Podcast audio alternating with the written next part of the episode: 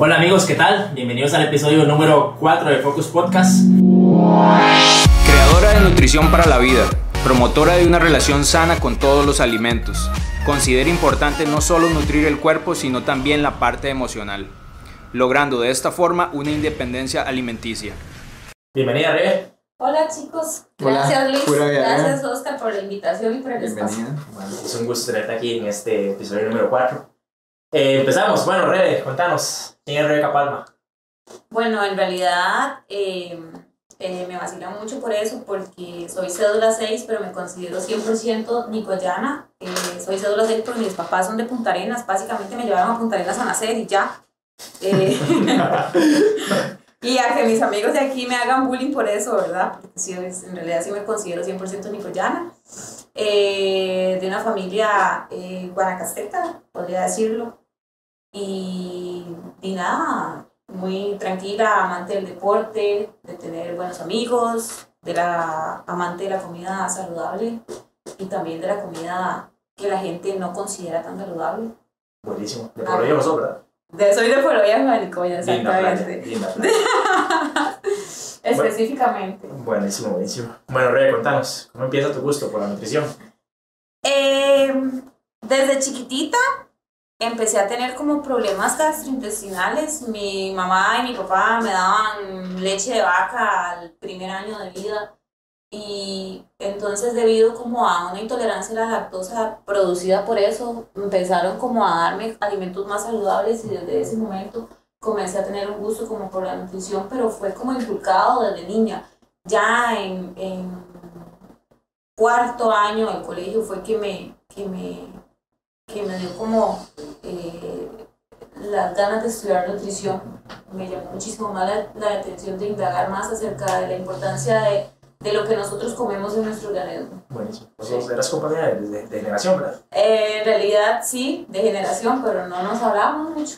es muy serio sí. serio. Sí, sí, sí, sí, sí, sí, sí. Bueno, ahora no tanto, pero sí, en ese momento sí era más serio. Oscar Bueno. era compañero de mi hermano. Sí. Sí, de. Sí, la verdad que sí, de cierta manera, no es que te conociera, pero sí, como que sí siempre Elisa. sabía que existías, la verdad. Bueno, gracias por el dato. No, porque digamos, a tu hermano mayor sí lo conocía mucho menos, digamos. Sí, sí, sí, es que Sí. en realidad sí, yo soy la que estoy más cercana a Moisés. De hecho, en el colegio siempre pensaron que éramos gemelos. El chico lo creía. Dice, dice, Bueno, Moiso, dice, dice Moiso que una vez este, se cayó y se raspó la axila. Dice que tenía todo esto en carne viva. Dice. Y la cosa es que dice que, que, que como vos eras muy apegada con él, dice que, que vos le dijiste, ay no Moiso, yo te curo, yo te curo. Y te fuiste, trajiste un frasco de cofal.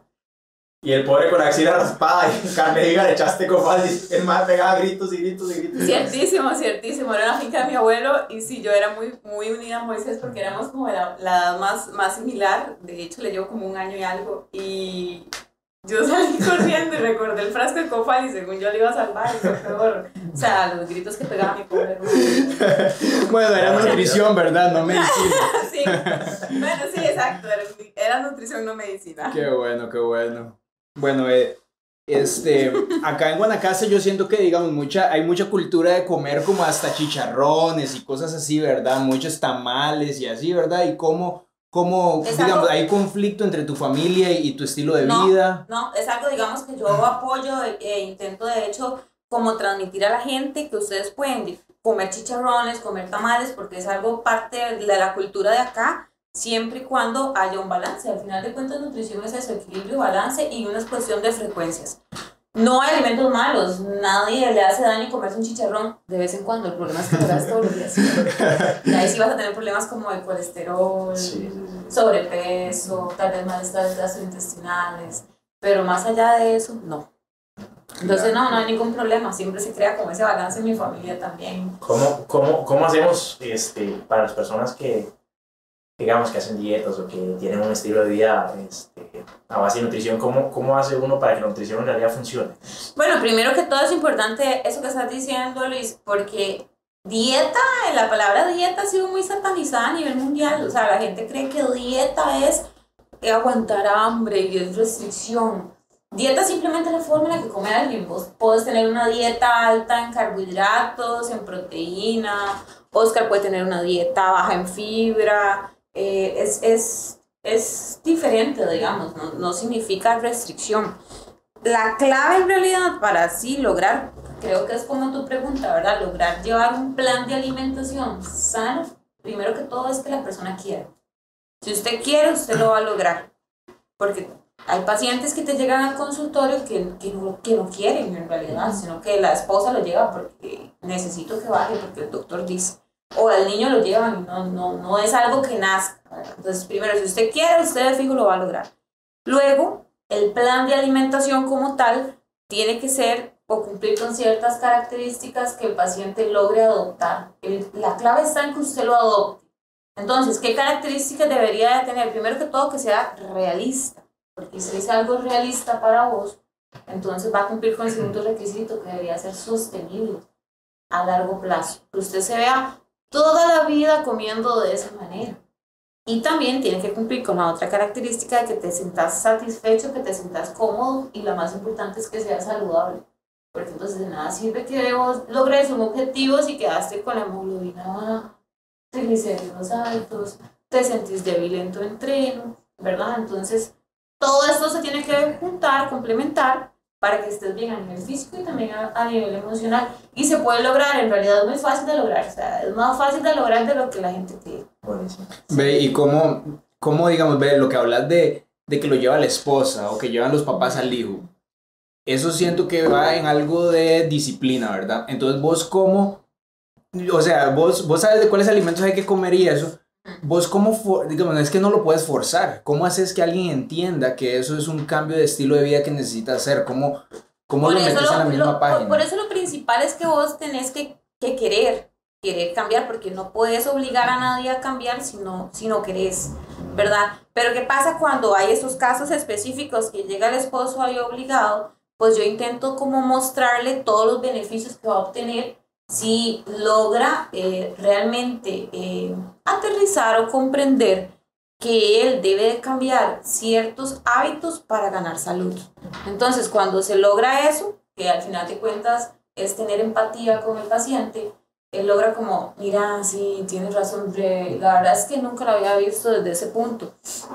Hay algo muy importante, ¿verdad? Que muchas veces lo importante es no estar motivado, sino más bien tener motivos para hacer algo, ¿verdad? Entonces, si vos le das un motivo al paciente, bueno, este, deberías considerar bajar el consumo de azúcar porque tener los triglicéridos en mil, este, sos una bomba de tiempo en la ahí caminando por, por la calle, tenés hijos, quieres verlos crecer, querés acompañarlos a jugar, no se te dificulta amarrarte los zapatos, la dificultad de recoger el lapicero, ¿verdad? Vas a obtener todos esos beneficios si cambiamos ciertos hábitos en, en, en, que tenés ya arraigados. Es sí. que esa es la parte como difícil de la nutrición. Sí, la gente debería de, de dejar de un lado los hábitos que lo llevaron tal vez a ese peso, digamos, por así decirlo. Sí, es que esa es la parte difícil de la nutrición, que es quitar hábitos que traes desde niño. Y claro. que, que mucha gente de hecho cree, chicos, que son obesos porque tienen un gen. Ah, es que mi mamá y mi abuelita y mi tatarabuelo eran obesos. Pero es que tal vez todos tenían hábitos inadecuados y que los fueron heredando. Entonces, al final claro. de cuentas, es una herencia de malos hábitos y no, de un, no del gen de la obesidad como tal, lo que te lleva a tener ese sobrepeso, ¿verdad? Y es la parte difícil, el adoptar eso y verlo como para toda la vida. De hecho, el consultorio por eso se llama Sin Nutrición para la Vida, porque es lo que intento transmitirle a la gente, sí, bueno, sí, sí que, que, adopten un hábito, pero para toda la vida y no por unos meses o por meterse en el vestido para la boda sí, de, sí, de, tres meses. Y, y, y, más ahora que también que, que Cruz está llenando de mucho establecimiento de comida rápida, digamos, que Cruz está inundado ya y que uno... Sí. Bueno, vamos a Taco Bell, vamos a KFC, sí. vamos a BK, ¿cómo, ¿cómo logramos...? El bombardeo, el bombardeo, el bombardeo de la comida rápida, Ajá. que al final de cuentas ya estábamos bombardeados, nada más que no de, sí, empresas así, ¿verdad? Más locales. Sí, sí eran más locales, siempre ha habido pollo frito, siempre ha estado la pizza y, y al final de cuentas es una cuestión de balance, chicos. Como les digo, no hay alimentos malos ni buenos en nutrición. Usted no va a subir de peso por, por ir a comerse pizza con los amigos este, a X restaurante. Jamás. Que se trata de la frecuencia y la cantidad. si ya, por ejemplo, Oscar come pollo frito hoy, pasado mañana se comió cinco pedazos de pizza, lo acompañó de Coca-Cola, por allá un milkshake, Oscar no entrena, todo es muy relativo, va a depender Sí, también sí, de tu sí. nivel de ejercicio y de claro, actividad claro, claro. física. Hay que llevar todo de una manera integral, digamos. Integral, sí, y yo por eso no lo, no, lo, no lo prohíbo, no es algo que prohíba, sino más bien te doy las herramientas suficientes para que lo balancees en tu día, tu semana.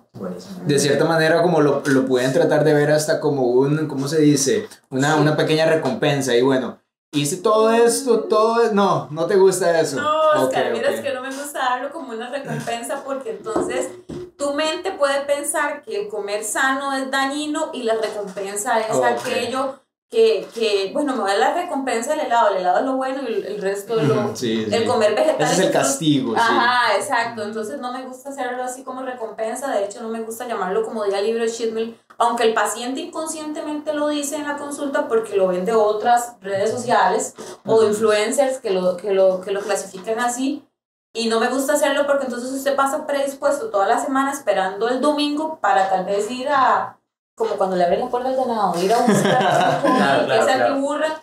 Y Verdad, quizás sí. si no lo vieran así, el día fluye y tal vez el domingo ni siquiera la mente les va a pedir X alimento porque no lo ve como restrictivo o, o, o sí, del, Sí. del cual se tiene que privar. sí, digamos, yo, yo pienso que eh, en lo personal que cuando la gente piensa, digamos, que, que voy a comer a las 2, que tengo que comer en la noche, o que no comí, o, o el arrepentimiento de haberme comido esto, ya es porque la dieta ya lo controla uno, digamos. Es correcto. No debería ser, porque obviamente que, ya, ya el funcionamiento, tanto físico como mental, ya varía, ya, ya está condicionado por la dieta, y ya no es una manera integral de llevarlo. Sí, exacto.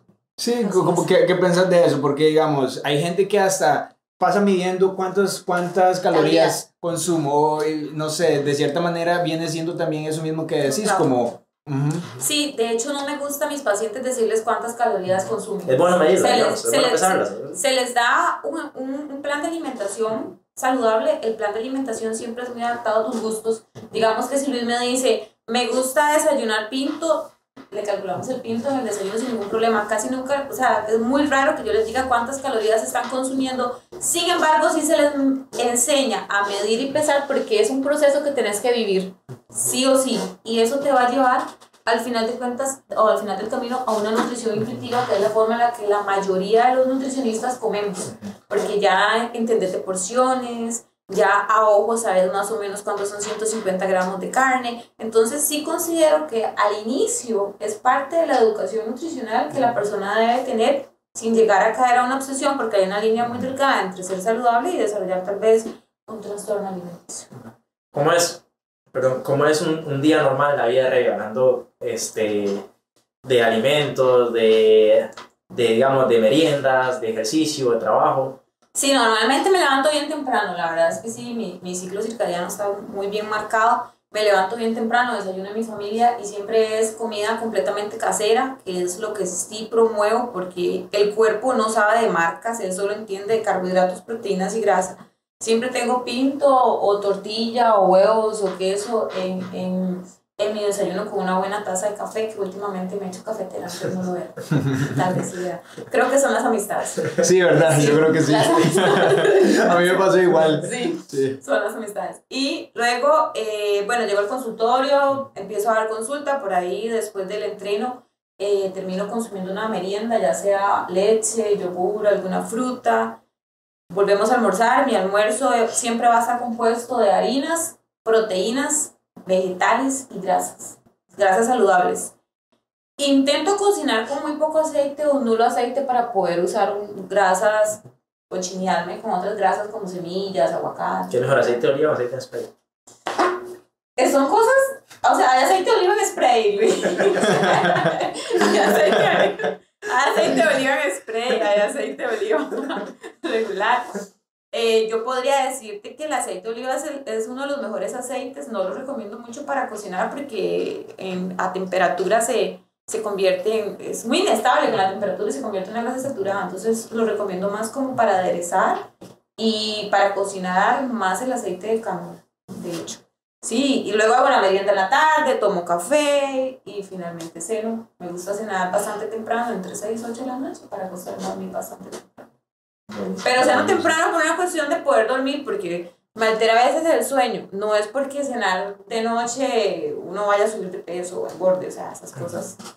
Sí, Son no, muchos mitos Es como relativamente por ahí, digamos, yo cuando, yo sé que a las 10 es mi última comida, yo me forzo, a las 10 se me acaba, yo me voy acostando como a las 12, Ujú, ¿y ¿A qué horas te levantas? a las 8. Ah, bueno, sí, logras las 8 horas. Ujú. Sí. No, está muy bien. Sí, está muy bien. Depende, si mi perro me levanta a las 5 y media, es una historia Mi perro diferente. también me levanta a las 5 y media, se asoma por la ventana y empieza Sí. a hacer un despertador. Sí, siempre, comienza a ladrar, ¿Cómo se ladrar, ladrar. Luna, Bueno, Buenísimo. sí. Este, bueno, Rebe, decinos, para vos, hablando ya un poquito más de nutrición, ¿qué, qué conforme a la proteína, digamos, qué es mejor, la proteína vegetal o animal? Siempre me hacen esa pregunta, de hecho, este, yo podría decirles que si yo estoy en una montaña y perdida y a mí me ponen a escoger o me dicen, ve, ¿cuál le doy? ¿Esta o esta? Definitivamente escogería la proteína animal. Este, esto es por una cuestión de aminoácidos. Digamos que nosotros hay nueve aminoácidos que no producimos, se llaman de hecho aminoácidos esenciales porque tenemos que comerlos en, las, en los alimentos. ¿Verdad? Entonces, todas las proteínas de origen animal tienen los nueve aminoácidos esenciales. Las proteínas de origen vegetal, pues no todas lo van a tener los nueve aminoácidos esenciales.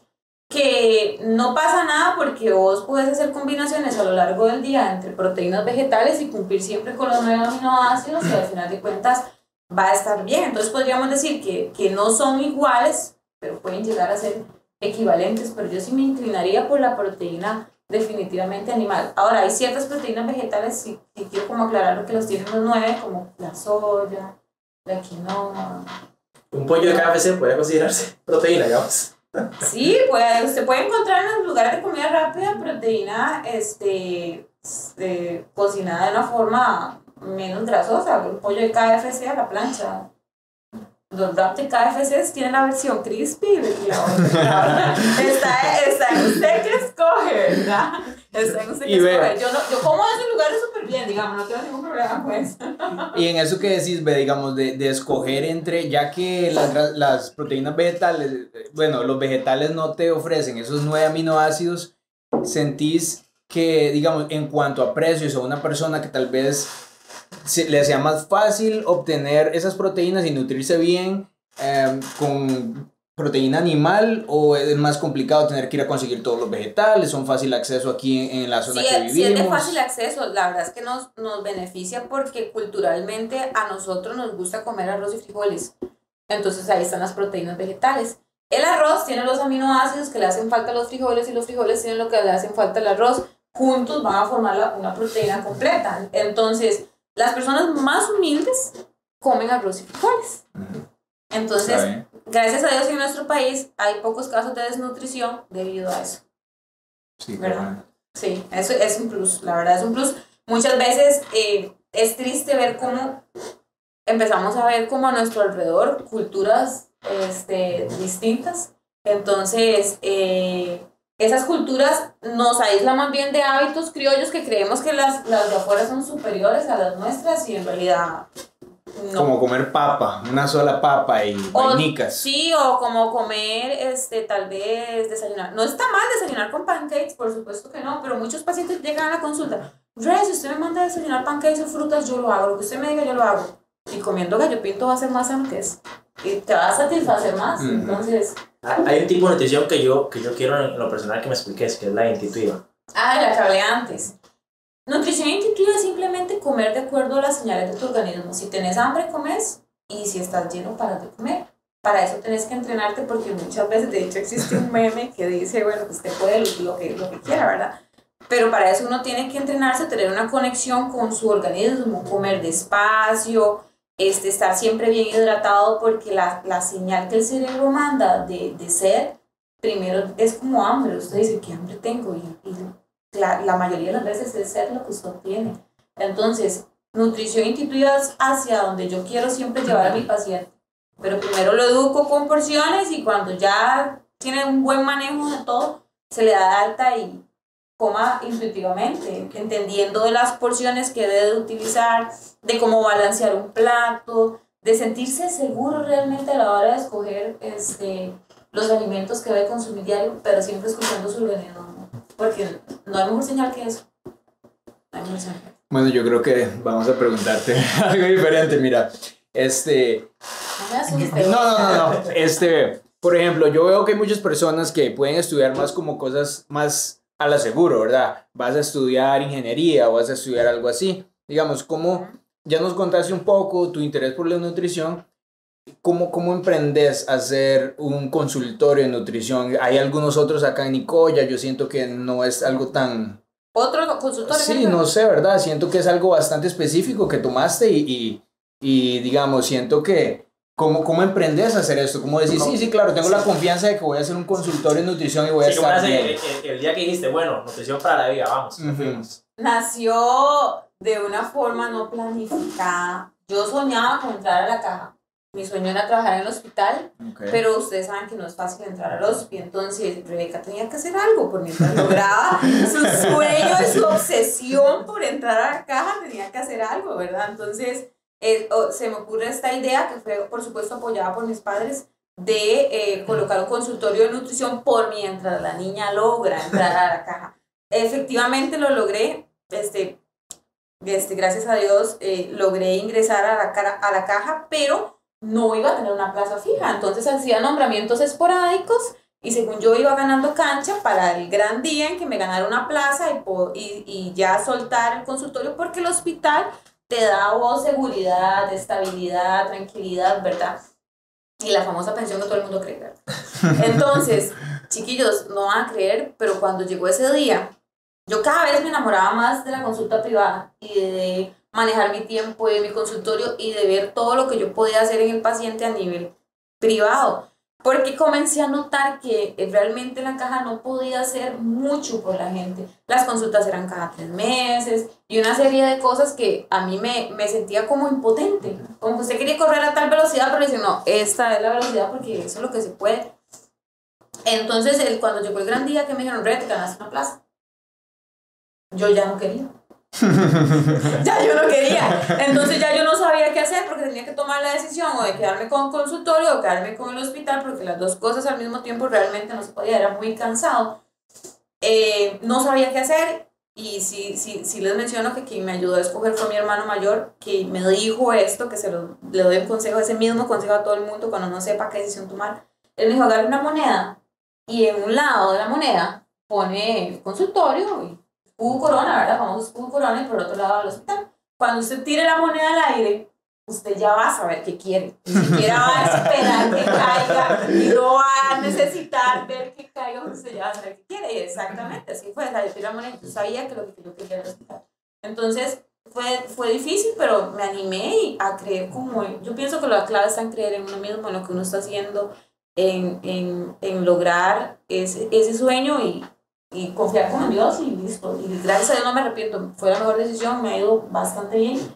Y así fue, así nació Nutrición para la Vida. El, eh, obviamente en aquel momento cuando pensé en el nombre y todo, sí, sí fue como muy analizado, con, que cumple con las características que les mencioné al inicio. Sí. Eh, nosotros entramos en la categoría pymes, digamos, de mi empresa, digamos. Eh, ¿Cómo ha sido el proceso de, de ese tiempo hasta ahora, digamos? ¿Has tenido algunos pros, muchos pros, muchos contras? ¿Te has, este, eh, popularmente, ahuevado por algo? Cosas así, digamos. Yo siento que ha sido un camino muy positivo, tal vez es que tengo como la capacidad de ver como lo positivo en todo, digamos que todo lo veo como un aprendizaje. Eh, cuando uno tiene una microempresa creo que tiene que cumplir con ciertas cosas, primero que todo ser muy responsable con la gente, no fallarle nunca, tener una planificación de lo que quieres, hacia dónde quieres llegar, cómo lo vas a lograr. Orden, muchísimo orden y tener empatía con la gente, digamos, tener como como ese clic de lograr esa, esa empatía que, que fluya de manera natural. Que mi papá una vez me dijo cuando, cuando inicié con el consultorio, uno debe marcar la cancha. Usted marca la cancha y todo va a fluir. Y por supuesto manera, marcarla de manera positiva, ¿verdad? Eh, entonces pienso que sí, que todo ha fluido de forma bien, de forma positiva. Cuando abrí el consultorio, vi desde el día uno, desde, sí, desde el primer mes, me di cuenta de la necesidad que tenía Nicoya de un nutricionista. y sí hay más consultorios de nutrición. No fui la primera. Cuando yo abrí nutrición, mi consultorio ya habían dos colegas que, que trabajaban aquí en Nicola y me llevo muy bien con ellas, les cuento. Entonces tiene que ser. Sí, y, pero sí se ve la necesidad y pienso que, que no solamente aquí, se ve a nivel mundial, en realidad nutrición ha cambiado mucho y es algo que la gente ya busca de manera eh, natural y de manera positiva. Entonces, sí, gracias a Dios, sí me ha ido bastante bien. Vos haces crossfit, ¿verdad? Sí, eh, me gusta el CrossFit, entreno. Entreno de lunes a viernes. Hay que a entrenar veces también, ¿verdad? sábados. Uno de No seis, dos de seis.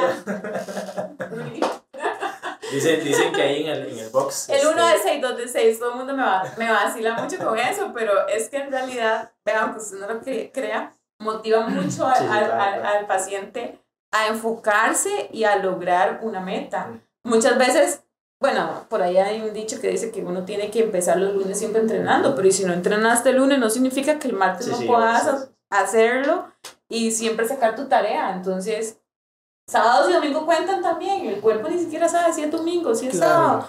No, no se da. A mí más bien me gusta como alistar cosas los domingos, porque empiece mejor el- la semana La el semana. domingo, sí. Sí. Ah, muy bien. Muy Porque buena, luego ya viene el lunes y te toca todo encima. Muy buena técnica, exacto, para Dice- no sentir el lunes tan pesado. Sí. Dicen que Rebe llega ahí al box, allá a Athletics y que ya. Mete el carro y la nutre mi amor viene. Dicen, dicen los más de ahí que, Nutre mi amor, nutre mi amor. dice, Sí, es un La apodo. que- influencer. dice. no, o sea, es un apodo que sí que mis amigos me tienen. Y los que no son tan amigos también, pero sí. ¿Qué se le va a hacer? Y dicen que chiquitilla, este, bueno, no sé si todavía, que, que odias a las, las anonas, dicen. Que todo imitas con una nona, algo así nos decían. Sí, de chiquitilla, de hecho que sí estaba jugando con mi... Eso fue Moisés, el que te tuvo que haber dicho. Ay, Moy. Este, no soporto las anonas, de hecho no volví a comer anonas desde, desde niña porque me comí una nona y jugué y jugué y me vomité con una nona y no, no, no la soporto. Casi no me gustan las guanabanas por eso, porque son medias primas, entonces... Sí, prefiero no consumir anonas. ¿Y lo la- Cocal qué es? Linda Cocal es un dicho que tenemos en mi familia con mi papá porque tiene un caballo que se llama Cocal. Cocal es un barrio de Punta Ah, Arenas. Sí, que, que les dije que al inicio que mi familia es de Punta Arenas. Entonces es un barrio de Punta Arenas en el cual mi papá creció y, y por amor le puso así el caballo. Yo lo vacilo mucho y le digo Linda Cocal y ya se, se popularizó. Buenísimo. Mariana también tuvo que ver en, todo esto. digamos. Mariana, ah, Marianita, un Un saludo saludo, para mi amiga Mariana. la canción, la odontóloga, Mi mejor amiga que creen que es hermana mía porque Por los somos colochas. Sí. Cualquier consulta Mariana, Mariana. dental que necesiten, busquen a la odontóloga Mariana Campos en Mansión. O en la Barcelonetas. Ah, un saludo para Marianita, buena amiga. Sí. Bueno, Rebe, este, para concluir, un consejo para eh, los emprendedores de aquí del cantón. Bueno, primero que todo, hagan mucho deporte como saben. Eso es fundamental. Eh, siempre eviten el consumo de drogas. Intenten tener un balance en todo. Disfruten mucho de sus amigos, del tiempo libre, de una forma saludable y no se estresen por cumplir con, con metas que dejen que la vida fluya. O sea, las cosas van saliendo de manera positiva. A veces uno a tal, tengo que lograr tal cosa. O sea, sí es bueno proponerse una meta, pero sin llegar al punto de estresarse Sí, o sí, frustrarse y no disfrutar de ese proceso, porque al final de cuentas estamos jóvenes y hay que dejar que la vida te vaya sorprendiendo. Buenísimo. Eh, bueno, gente, eh, hasta aquí el episodio número 4 de Focus, Podcast. Nos esperamos la otra semana. Espero que haya sido de su agrado. Agradecerle a Rebe por ese espacio que nos dio también. Gracias a ustedes, chicos. La verdad que la pasé muy bien. Te he dicho, me alegra.